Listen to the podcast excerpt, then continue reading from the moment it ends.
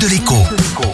Bonjour à tous. Je ne vous avais pas parlé d'arnaque depuis un bon bout de temps, mais celle qui va suivre mérite que je lui consacre une minute. Depuis que j'ai un compte en banque, c'est-à-dire depuis quelques dizaines d'années malheureusement déjà, il y a une chose qui n'a pas changé. Sitôt que je suis habitué à un conseiller qui connaît bien mon histoire de vie, m'a arrangé le coup à un moment compliqué, m'a bien conseillé pour un achat ou encore un crédit, on m'en change. Ou plutôt, non on ne me le change pas, je découvre qu'il est parti et que plus personne ne s'occupe de moi, sauf quand il m'annonce son départ à l'avance dans un petit SMS, à mon plus grand désarroi.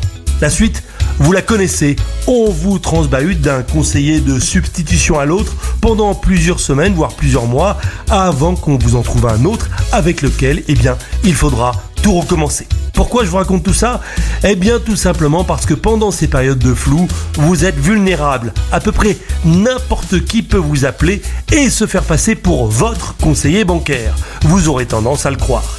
C'est ce dont profitent des escrocs qui appellent au petit bonheur la chance, monsieur et madame tout le monde, et se font donc passer au culot pour leur conseiller bancaire.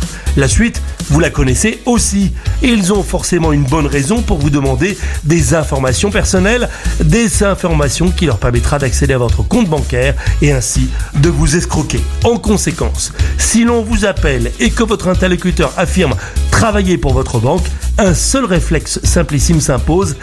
Dites que vous allez le rappeler à l'agence. S'il vasouille, vous savez à quoi vous en tenir. À demain Minute de l'écho avec Jean-Baptiste Giraud sur radioscoop.com et application mobile Radioscoop.